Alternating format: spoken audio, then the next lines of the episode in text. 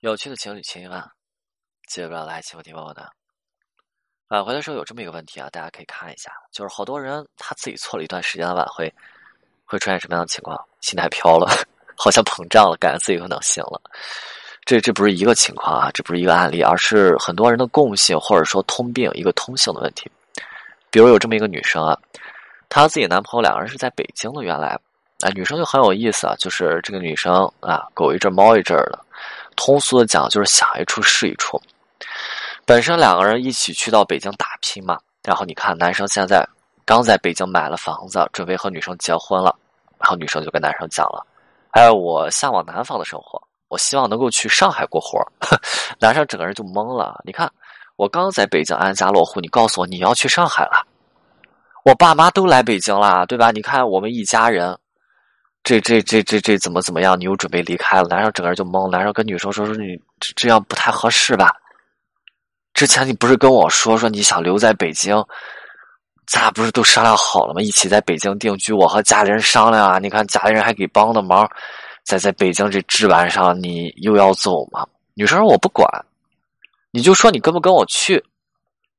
你跟我去，咱俩就走；你不去，我我我不管。”男生这时候在这纠结啊，你不是说走就走，人爸妈都来了。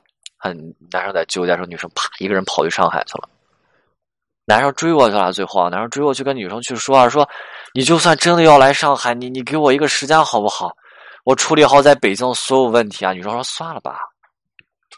就当时就是这个情况，女生完全就是任性的丢下了男生一个人，离开的时候也很突兀，很任性，很突然嘛。经过一段时间，女生后悔了。大家后悔了，要去挽回男生。大家想一下，男生分手的时候有多痛苦，对不对？是女生把男生抛弃掉了，但是经过一段时间，女生后悔了，然后挽回多长时间？有四个月的时间，女生自己做挽回做了四个月的时间。然后女生在跟我咨询的过程当中啊，女生跟我说说：“老师，我的男朋友把我放下了，他不爱我了。”我问女生说：“哎，你你为什么会这么想啊？”那女生跟我说：“老师，你看啊，我挽回了这么长时间，我还没成功，四个月了。”然后我就问女生：“所以你还没成功，就是男生就把你放下了呀？”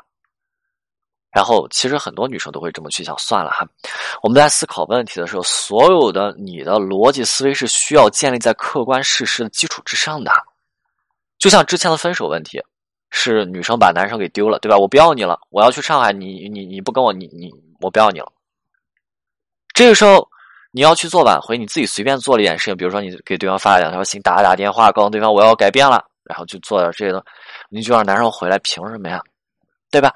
男生回来前提是什么？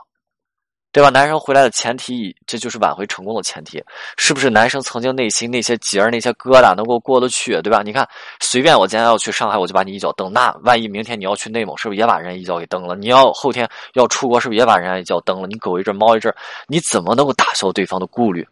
所有在一切的前提，你是能打消、消除内心男生对你这疙瘩、对这件事情这结呀，对不对？那如果男生一直都觉得女生以后还会出现这样抛弃他的行为，这样安全感的缺失，男生压根是不会想要去复合的。所以在出现这样问题之后，别想着你勾勾手，男生就回来。我们得清楚，男生这个时候对女生的抗拒，对我们的抗拒，也是在给我们展示他内心的伤疤和伤痛。这个时候的抗拒就是他内心的那种疼痛。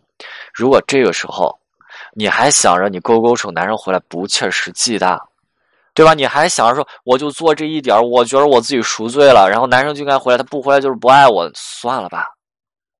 那个时候你别想着自己内心还委屈，我们还觉得说好像你自己做了一点小改变，一点小付出，然后你就要去问男生要回报，算了吧。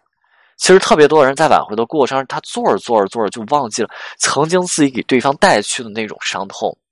就像我刚举那个案例当中，男生曾经受过的伤痛和女生当下这种委屈，简直是小巫见大巫。当然，哪个是小巫，哪个是大巫，对不对？这个时候，女生还要委屈，那女生真的已经忘记曾经自己给男生带去那种伤害，曾经自己那种最糟糕的模样。确实。我们在挽回的过程会有一个补偿的心理，这么一个过程，会觉得说，我做了这个，我已经，对吧？已经很不容易了。但是我们不能忘记初心啊，我们也要需要时刻记得曾经自己留下那堆烂摊子，当然，这些烂摊子不是过不去，而是需要我们持续不断的去努力，不要就整天着眼于自己付出了什么，你得去着眼于自己还能够做什么。OK，今天内容就到这里，我们下次再见。